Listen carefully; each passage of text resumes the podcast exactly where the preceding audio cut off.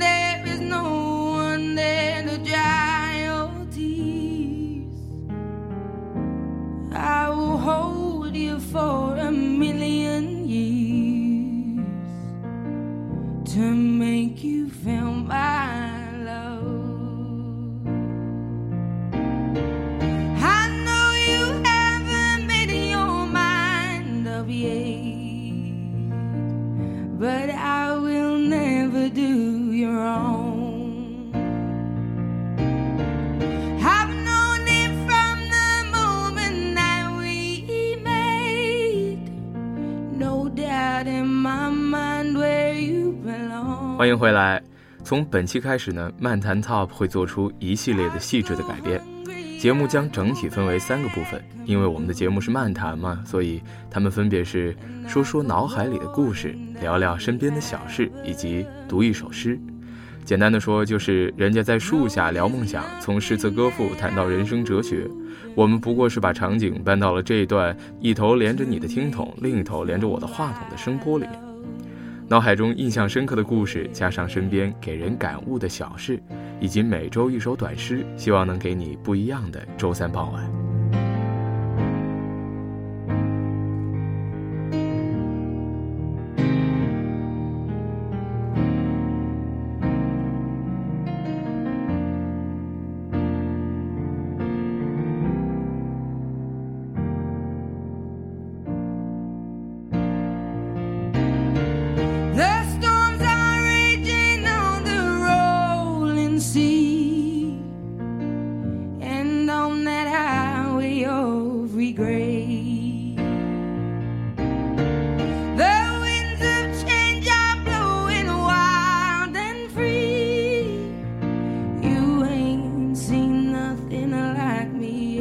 说说脑海里的故事，今天还是要在我骑自行车里的回忆里翻箱倒柜。我找出了一段令我印象深刻的经历，它是关于一个藏族小朋友的故事。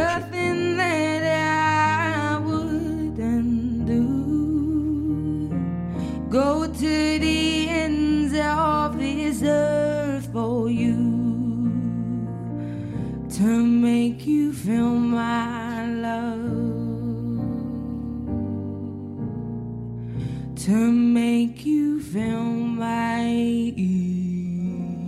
他告诉我他的名字，我从他不太流利的汉语里知道，他让我叫他次仁多杰。很明显，这是一个很多人用过的名字，我都不记得从新闻联播每次播报两会期间藏族与会代表的名字里听到过多少次。至于怎么会跟小朋友有所交集，是因为我摔了车，这个呢在第一期里面提到过。摔车当天，我和同伴就在离目的地还有六十多公里的这位小朋友的家里面借住了下来。关于这个孩子，我的日记里面有比较详细的记载。二零一四年八月十一号，一大早告别礼堂，告别高城，凌晨五点十分起床，拖延到了七点半才出发。拖延症晚期患者勿怪，因为减负了的缘故，平均的速度基本能跟上队伍里的大神。一路猛骑，路过河泥乡，到达海子山脚，猛然觉得逆风恐怖非常。一杠一，也就是踏感最轻的档位，居然只能骑到每小时四到五千米的速度，这几乎与常人步行的速度相等了。我们把这种逆风称之为“神之逆风”，因为出发的早，而且途中休息的少，到海子山垭口的时候才下午两点二十，把昨晚买的干粮拿出来补充能量，悠哉悠哉吃了四十分钟，最后是看见巴塘方向飘过来的乌云，才被吓得决定立即动身。要知道，雨水一向是骑行最大的困难之一。雨衣并不完全隔水，雨披又容易卷进车轮，酿成事故。一路下坡，下了几千米，就看到了五海。五海也叫做姐妹湖。五海的观景台，我们在那里拍了照，收拾好东西。但是我却被队友坑去填了个问卷，还接受了什么巴塘县电视台的采访。说了一堆废话之后，终于放心。到了湖边就飘起了小雨，防雨罩卷进了队友的后轮。修了二十分钟，小雨就变成了中雨。接着又冒着雨骑了十公里，全身湿透。突然我看到路边有一个公厕，后来才知道是私人建的。我想去避雨，丝毫不管三十加的速度和湿滑的柏油路面。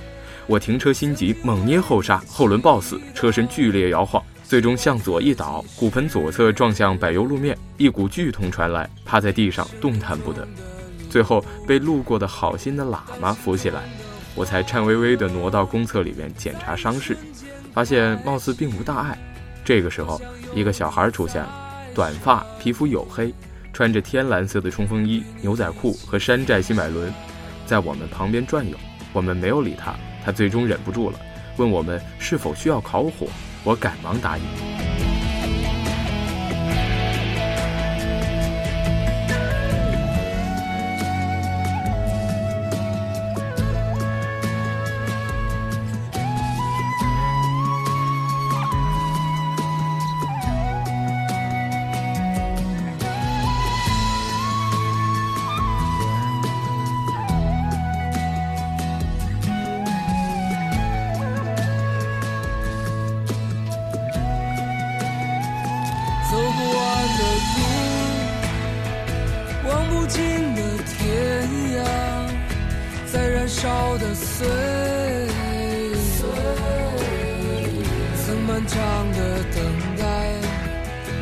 当心中的欢乐在一瞬间开启。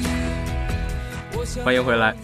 刚刚说到次仁多杰邀请我到他家里去烤火，这听起来有点奇怪。被邀请去烤火，现在想起来也是醉了。进入藏式民居后，脱下湿的衣物，烤着不暖的火，和小朋友有一句没一句的聊着。在这期间，他不断的下楼去给大车加水。他们家就在三幺八国道旁，自建的公共厕所也是他家里的私有财产，同样修建在路边。金沙江的一条支流从他们屋子门前流过，因为最终在巴塘县汇入金沙江，所以叫做巴河。家里的大人组织工人修建了这个厕所，从里面运用水的高差，将橡胶管子从高处接到地面上。大货车的轮胎磨损久了，温度会非常的高，因此需要喷水降温。所以三幺八沿线有不少这种藏民们自己修建的加水站，每次加水持续三分钟，收费五元。每当有大货车停靠在路边，他便会像风一样飞奔下去，加完水，接着又飞奔上来。在与他的交谈中，我了解到了许多藏族特有的风俗，比如说父母只由长子抚养，其他的子嗣没有这个义务。放在现代社会，貌似是很封建的一种做法。还有就是活佛的供奉，在藏传佛教里，每一座寺庙里都会有一尊活佛。封建时代，农奴制度还没有废除的时候，他们才是真的一方霸主。另外，他们定期要到寺庙里给活佛上香，形式就是捧着一条洁白的哈达，里头夹着几十元的钱，奉献给活佛。我问这钱有数额的规定吗？他回答说，并没有规定，根据财力和愿望随便给。这样看来，宗教对人的影响果真不小啊。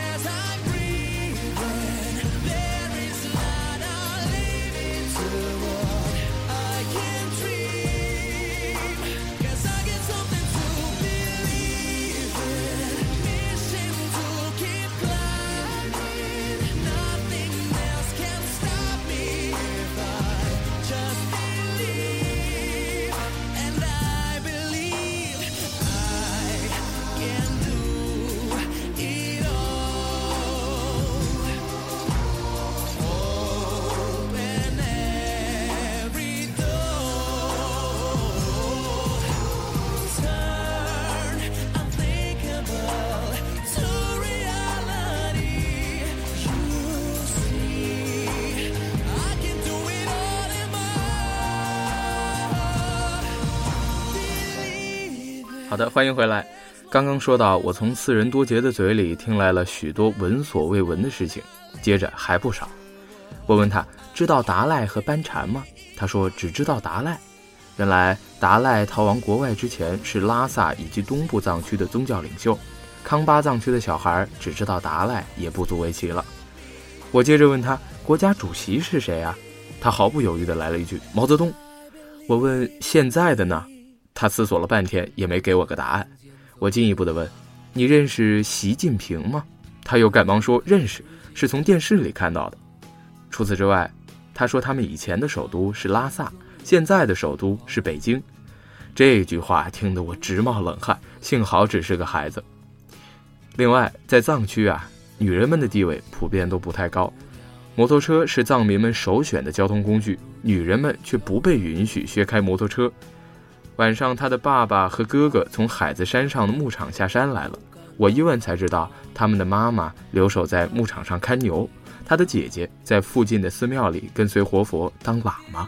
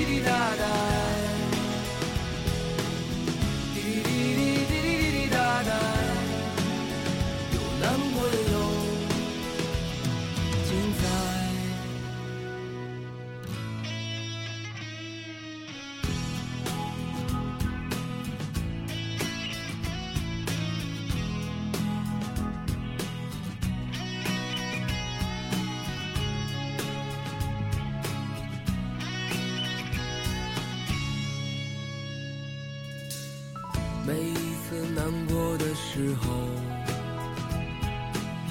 就独自看一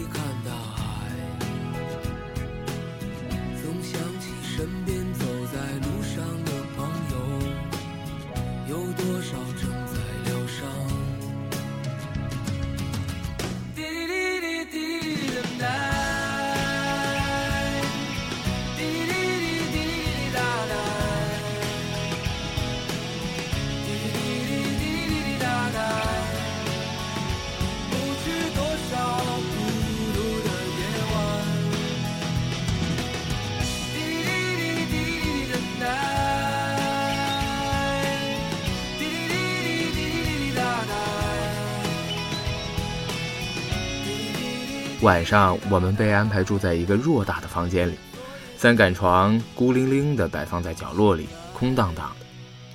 晚餐呢，就是一碗挂面，浇头不知道是牦牛的哪个部位，味道寡淡，连他们提供的盐巴，也就是我们平常所说的食盐，居然是五点盐。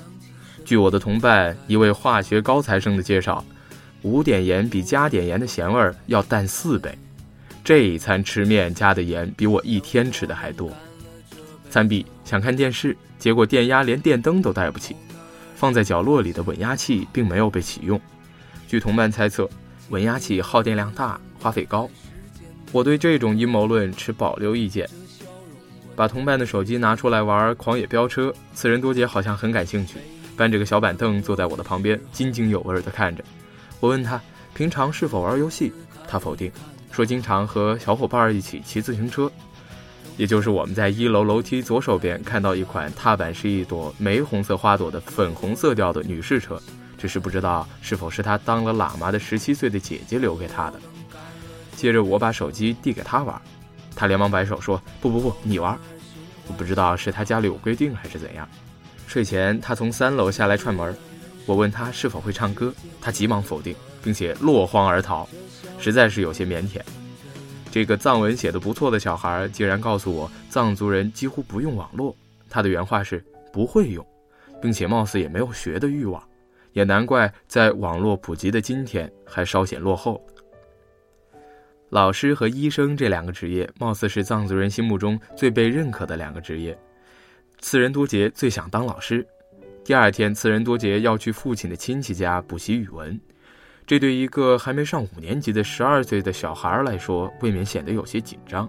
果然，第二天八点左右，他背着书包，急急忙忙的到我们房间换了鞋，便匆忙的上了父亲的车。次仁多杰或许是千千万万藏族小孩的一个代表，是中东部高速发展的背景下，藏族人民发展机遇和窘境并存的一个缩影。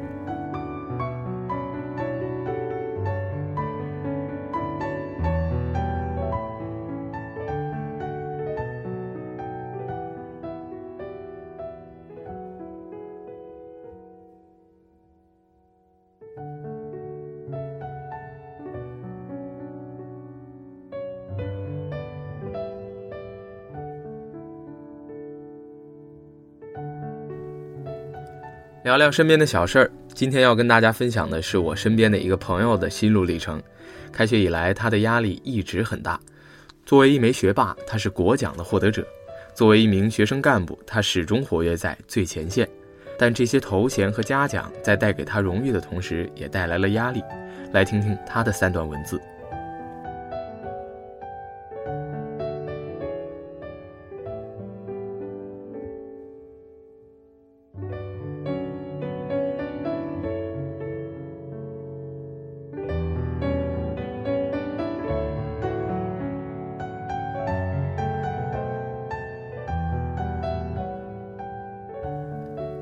九月四日，挥别故乡的烈日，另一端的武汉是崭新的学年。一晃一年，已不再年幼的需要爸爸妈妈陪同。踏出站台，从今以后，一个人的路其实还要四面八方、肆无忌惮地走很久。第二年已在路上，不谈人生，不诉理想，走得坚定，心向光明。亲爱的故乡，再见，怕已是二零一五年的冬末秋初。请保佑你的孩子踏遍山水依旧如初的勇敢坚强。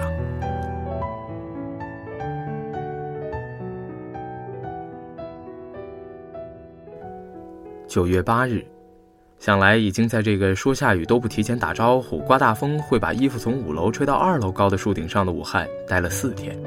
见到很多想念的人听了好多好听的歌和故事改变了对很多人的看法学着不再去抱怨，不再遇到事情四处盲目求助，渐渐放下离开的人，为自己扫清所有的羁绊。敢字难当，只愿大二能过得明白些。不管有一个远的还是近的前方，都要低低的走，慢慢的活。稀里糊涂的过完中秋，晚上躺平的这一刻，突然觉得很幸福。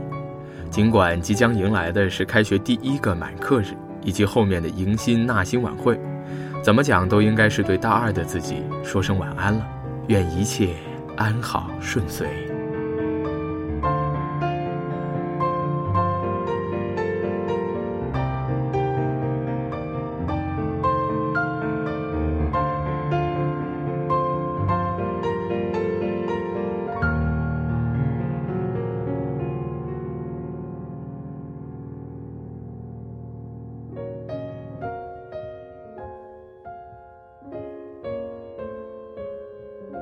生如逆旅，亦为一行。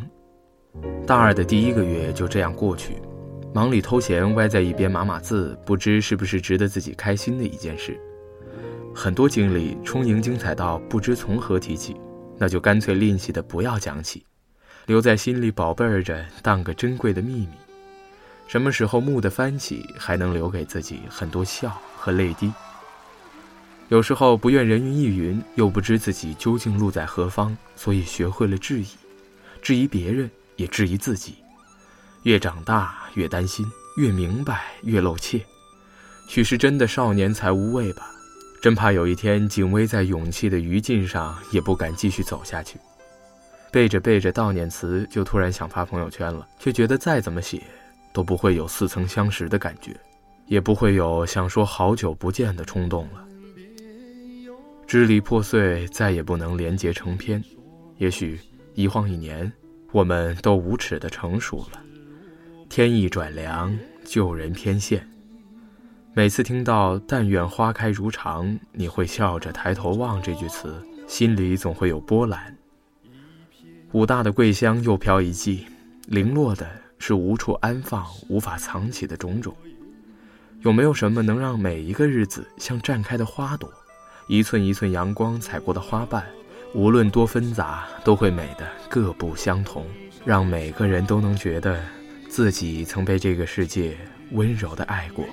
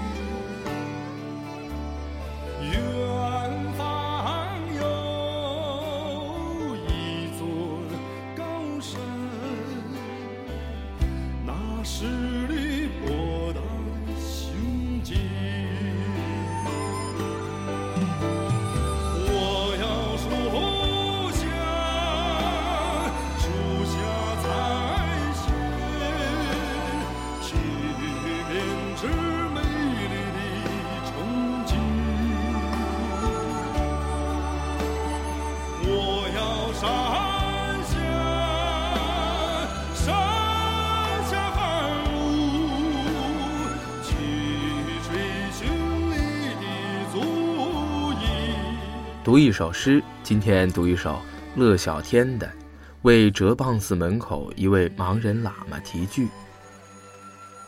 为哲蚌寺门口一位盲人喇嘛题句。你不知道太阳已经落下去了，你还在哲蚌寺的门口坐着诵经。人们纷纷赶回家去，因为黑夜就要来了。多么好，你看不见黑夜的来临。